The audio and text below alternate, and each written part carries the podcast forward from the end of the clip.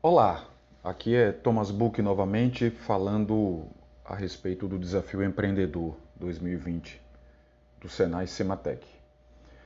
No áudio anterior falamos sobre preço e particularmente de valor. Neste áudio eu quero falar sobre cadeia, no sentido de cadeia de valor. Uma cadeia é como se fosse uma corrente, né? É uma sequência uh, de eventos, de ações, de possibilidades. Na maior parte das vezes envolve a variável tempo. E daí surgem duas possibilidades. Alguns desses eventos, ações, eles podem ser feitos em paralelo ou seja, ao mesmo tempo.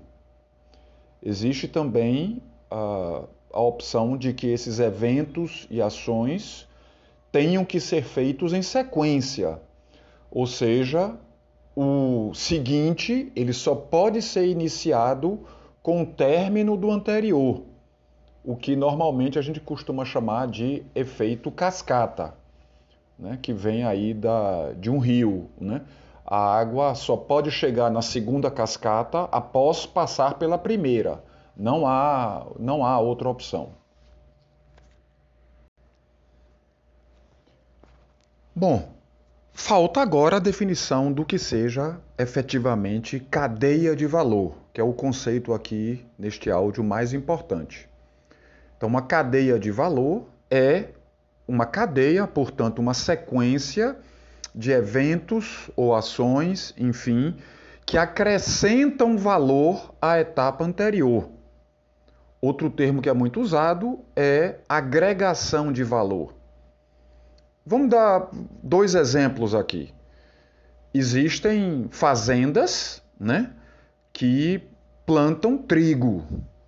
Esse trigo é então vendido, transportado e vai para a indústria alimentícia que transforma então o trigo em farinha de trigo. A ideia por trás aqui é que a farinha de trigo tem mais valor do que o trigo, o que é razoável. Uh, numa cozinha das nossas casas, ninguém quer trigo, a gente quer farinha de trigo. Então, farinha de trigo tem mais valor para as famílias do que o trigo. Por fim, depois da indústria alimentícia, você tem os restaurantes que fazem, por exemplo, pizza. Pizza tem mais valor do que farinha de trigo. A pizza a gente simplesmente come. A farinha de trigo você ainda tem que preparar a receita, eh, ter os ingredientes. Então a pizza tem mais valor agregado do que a farinha de trigo. Vamos um outro exemplo. Você tem minério de ferro que é extraído da natureza pelas mineradoras. Esse minério é transformado em aço pelas siderúrgicas.